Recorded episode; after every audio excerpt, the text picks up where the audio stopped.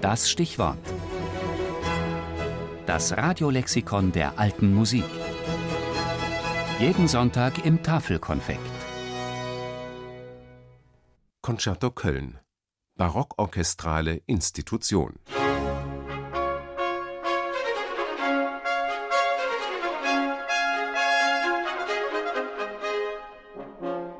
Für mich persönlich ist das eine Herzensangelegenheit.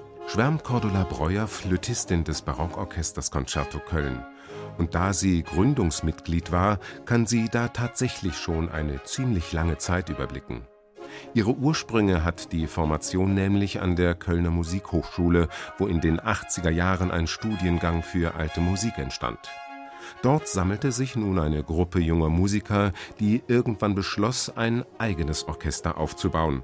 Und zwar keines, das sich regelmäßig an verschiedene Dirigenten verkauft, um Oratorien und Passionen zu spielen, sondern eines mit eigenem Profil. 1985 organisierte diese Gruppe dann die ersten Konzerte unter dem Namen Concerto Köln mit einem besonderen Konzept. Das Besondere an Concerto Köln ist für mich, dass wir überwiegend ohne Dirigenten spielen. Jeder ist für seine Partie selbst verantwortlich und die Gruppe ist nach Möglichkeit immer gleich besetzt. Das heißt, man weiß schon, wie man mit den Kollegen zusammenspielt.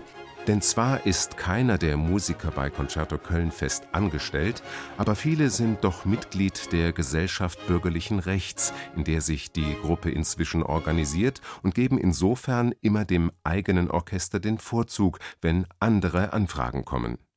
Aber das habe nichts mit Routine zu tun, betont Cordula Breuer.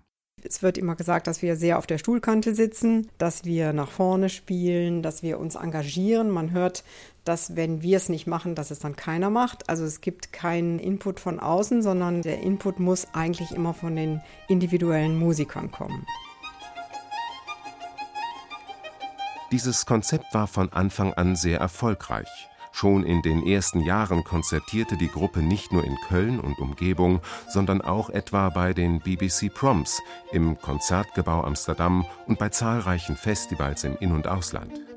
Diverse Schallplattenpreise machten Concerto Köln noch bekannter. Zwar spielt das Orchester auch häufig vor allem bei größeren Besetzungen und Opern unter bekannten Dirigenten, arbeitet mit berühmten Solisten zusammen, aber im Endeffekt ist die Gruppe noch immer selbstbestimmt und sehr demokratisch organisiert. Es gibt jemanden, das ist meistens der Konzertmeister, der die Stücke einstudiert, aber das wird auch oft noch innerhalb der Probenarbeit diskutiert. Also es ist nicht so, dass einer diktiert und so wird es gemacht. Erklärt Breuer. Dabei arbeitet das Orchester allerdings immer mit einem von mehreren festen Konzertmeistern, sodass auch hier keine Langeweile aufkommt. Und die stellte sich zumindest bislang auch beim Repertoire nicht ein. Obwohl man als reines Barockorchester anfing, spielt Concerto Köln inzwischen auch Wagner. Es ist sozusagen immer wieder was für uns dazugekommen. Also wir gehen immer weiter nach vorne, also vom 17. Jahrhundert ins 18., ins 19. Und diese Idee, die gab es bei Gründung erstmal nicht. So darf man wohl auch für der Hin noch so manche Neuerung von dieser Gruppe erwarten.